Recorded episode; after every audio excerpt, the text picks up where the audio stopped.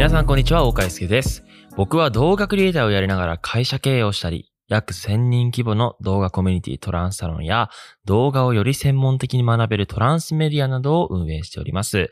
このポッドキャストは動画クリエイターの僕があえて音声のみでお届けするコンテンツです。えーぜひホットアイマスクをつけてお聞きください。さて、始まりました。えーポッドキャストですね。えー皆さん、いつも、えーお聞きいただきありがとうございます。え今日はね、あのまあ、2本目の収録、同じ環境での収録なんですけれども、まあ、なんか、あのこのポッドキャストとか、あと、僕の YouTube の、まあ、サブチャンネルですね。ポッドキャスト、いわゆる、ユースケウォーカーの部屋で、えー配信しているんですけれども、なんかその、まあ、今、無事その2500人、3000人ぐらい、えーチャンネル登録者数がい、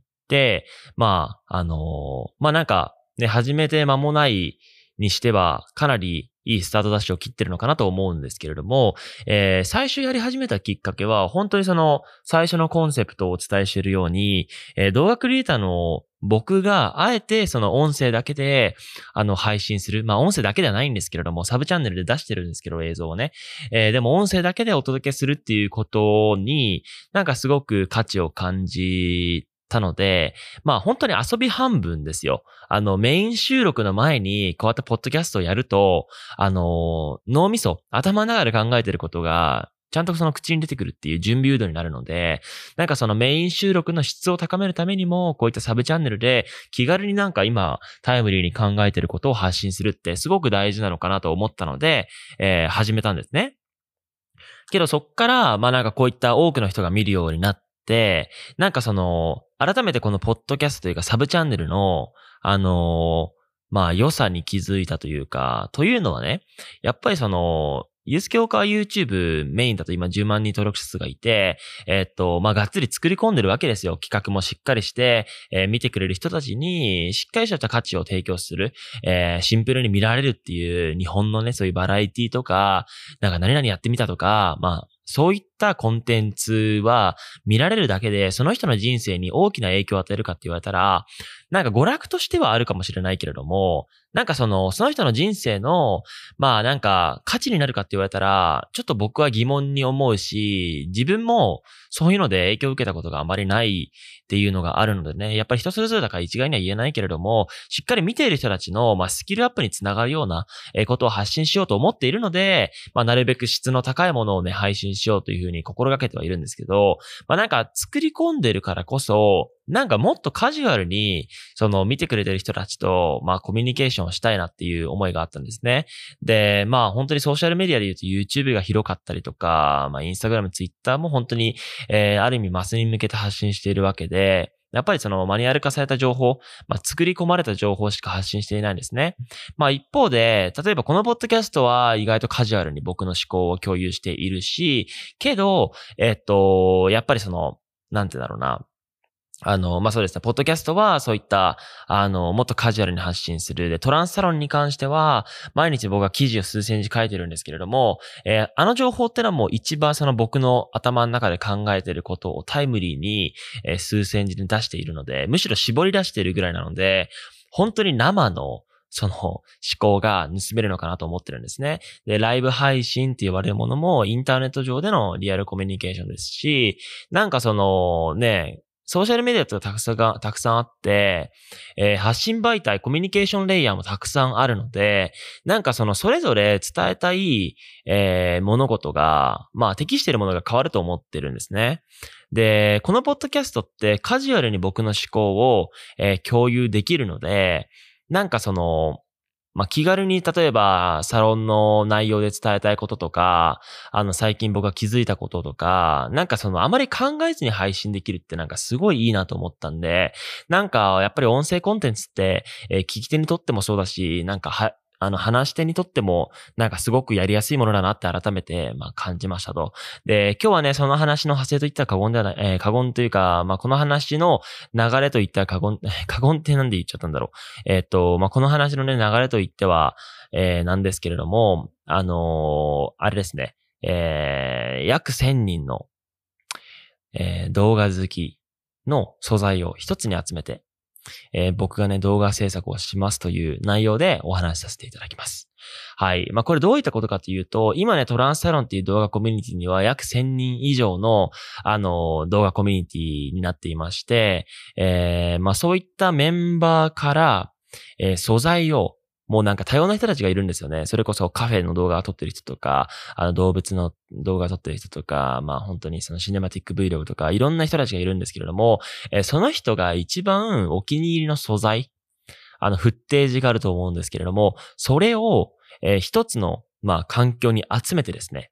で、私、大川祐介が編集をして、えー、まあ僕の YouTube とか、その他 SNS でも発信しますし、えー、かつそのトランスサロンに参加している人たち、約1000人の SNS から発信するっていう、まあ、結構、あの、まあ、クローズドで、まあ、面白いそのプロジェクト今立ち上げてね、あの、配信させていただきました。で、まあ、やっぱりその、ね、その国内どこを見渡しても、まあ、1000人以上の、まあ、動画っていうキーワードを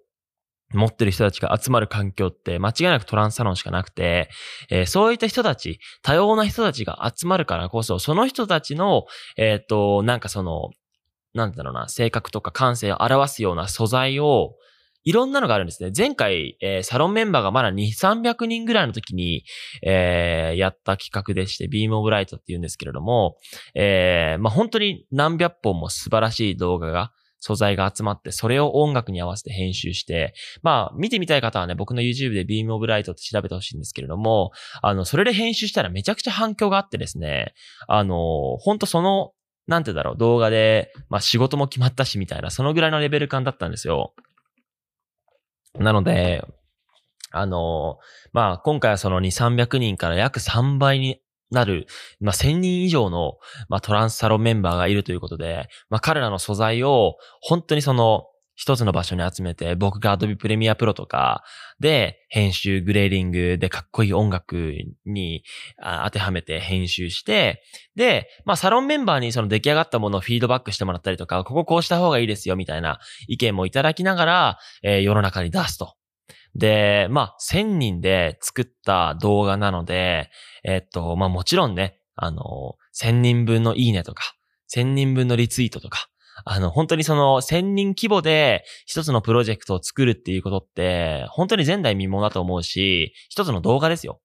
なので、なんかその、もちろんその表現の幅も広がると思うし、まあ編集のね、あのスキルっていうものもすごく重要になってくると思うんですけれども、なんかこういったね、せっかく動画好きの人たちがクローズドで集まってるからこそ、まあこういった面白い、なんかね、前代未聞のプロジェクトを進めるってことはすごく大事なのかなと思って、えー、今回はね、こういった企画をさせていただきましたと。なので、えっ、ー、と、まあ、僕のね、SNS を見ていただけると、まあそういった出来上がったものが次々と、えー、まあ SNS 上で発信されていくと思いますし、えもし、えっ、ー、と、まあ僕のね、その YouTube で配信して、もちろんそのエンディング、そのクレジットを参加してくれた人たち全員の名前を後ろに入れようと思うので、まあぜひなんかこういった動画をね、一緒に作ってみたいという方は、ぜひトランスサロンに遊びに来ていただけたらと思っております。はい。